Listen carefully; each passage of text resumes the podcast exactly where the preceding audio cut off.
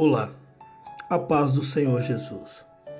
É, no episódio de hoje, nós vamos meditar no texto que está no Evangelho de João, no capítulo 2, no verso 11, que diz assim: Jesus principiou assim os seus sinais em Caná da Galileia e manifestou a sua glória, e os seus discípulos creram nele. Louvado seja o nome do Senhor.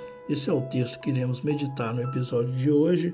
Eu sou Amós Barbosa e este é o podcast Meditando na Palavra de Deus.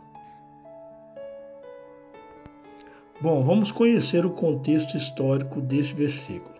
Esse texto é um trecho de uma passagem bíblica conhecida como Bodas de Caná da Galileia, ou simplesmente Bodas de Caná. Um dos relatos bíblicos mais conhecidos. Se você tiver um pouco de familiaridade com a história bíblica, você já deve ter ouvido falar desse episódio, porque foi quando Jesus transformou a água em vinho. Bom, conta um relato bíblico que, ao terceiro dia, fizeram-se umas bodas em Caná da Galileia, e a mãe de Jesus estava ali, e Jesus também foi convidado com seus discípulos. Então o que aconteceu ali foi uma festa de casamento. As bodas é uma festa de casamento. E ao que tudo indica, uma festa nos moldes tradicionais. O que quer dizer isso? Quer dizer que era uma festa, um banquete que durou sete dias, que durava sete dias. É, era a tradição em Israel, era essa. O pai do noivo oferecia um banquete com comida e vinho aos seus convidados que durava sete dias. E a palavra relata que num determinado momento da festa faltou vinho. E Maria, a mãe de Jesus, ela foi e informou Jesus: olha, acabou o vinho. Então Jesus ele chama os criados, pede que eles peguem seis talhas que estavam ali postas para que os convidados se lavassem, se purificassem, né? Era uma tradição também em Israel, as pessoas antes de comer elas se lavavam, lavavam as mãos. Então essas talhas elas estavam postas ali com esse objetivo. Mas Jesus manda que eles pegassem aquelas talhas e enchessem de água e levassem ao mestre Sala. E quando eles levaram ao mestre Sala, o mestre Sala, né, um, um cerimonialista, né, o responsável pelo, por todo o andamento cerimonial daquele evento, daquele evento social, daquela festa de casamento. Então, quando eles levam a água posta na talha ao mestre Sala para ele experimentar, a, a água se transforma em vinho e ele, quando experimenta aquela água, ele, ele, ele testifica o seguinte: olha, essa, esse vinho aqui é melhor do que o que foi servido antes. Ainda falou assim: todo mundo serve primeiro o bom vinho, e quando as pessoas já, já beberam, já estão alteradas, aí ele serve o vinho ruim. Mas esses, esse anfitrião aqui, ele guardou o vinho até o bom vinho até agora. Então Jesus ele realizou ali naquele, naquela festa, né, naquele evento social, o seu primeiro milagre. Ele transformou água em vinho. Então esse é o contexto histórico né, do texto que nós lemos no começo desse episódio, né, ali onde Jesus iniciou o seu ministério, o, seu, o primeiro milagre manifestando a sua glória. Mas assim como em toda a palavra de Deus, tanto no Novo como no Velho Testamento. Além do contexto histórico, existe o contexto profético. Nesse texto que nós lemos, neste contexto histórico, também não é diferente. Nós temos o contexto histórico e temos o contexto profético. E o que é esse contexto histórico? Como podemos definir de uma forma simples e objetiva, de fácil compreensão?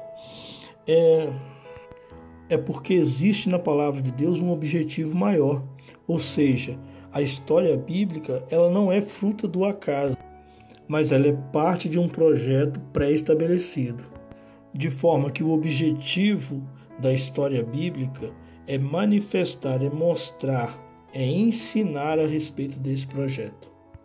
De forma que o contexto histórico é alcançado por uma análise, análise literal do texto, mas o contexto profético ele é alcançado através de uma ação do Espírito Santo que revela ao nosso coração aquilo que é o projeto de salvação contido na palavra.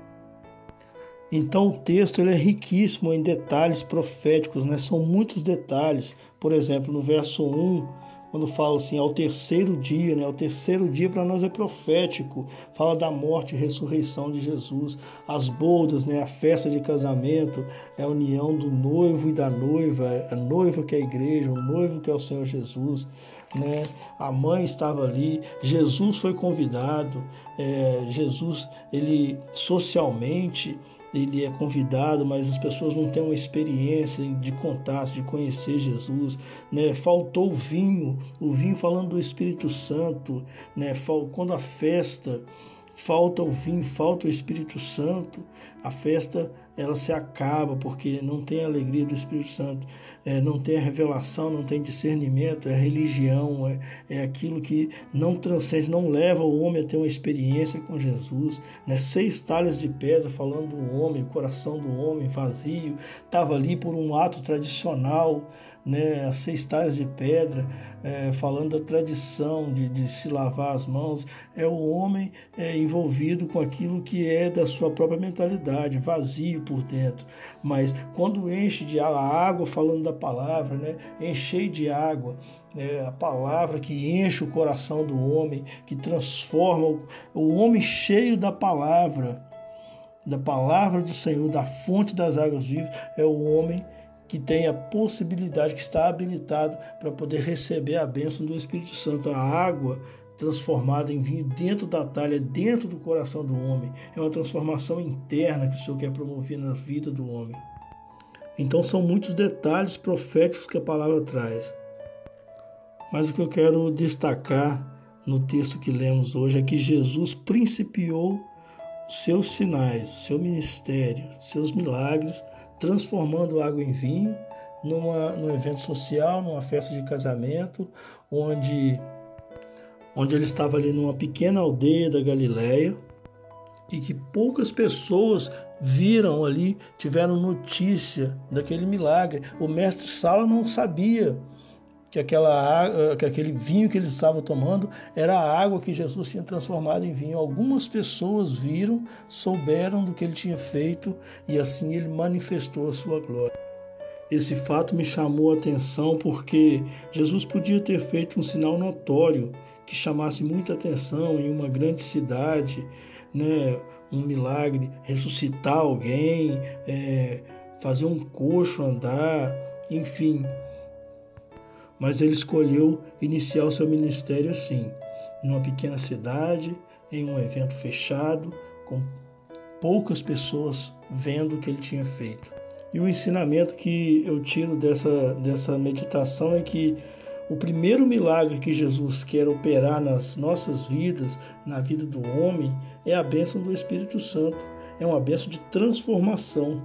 Essa transformação acontece dentro né, o vinho foi transformado dentro da talha, dentro do coração do homem. Jesus quer transformar o nosso interior.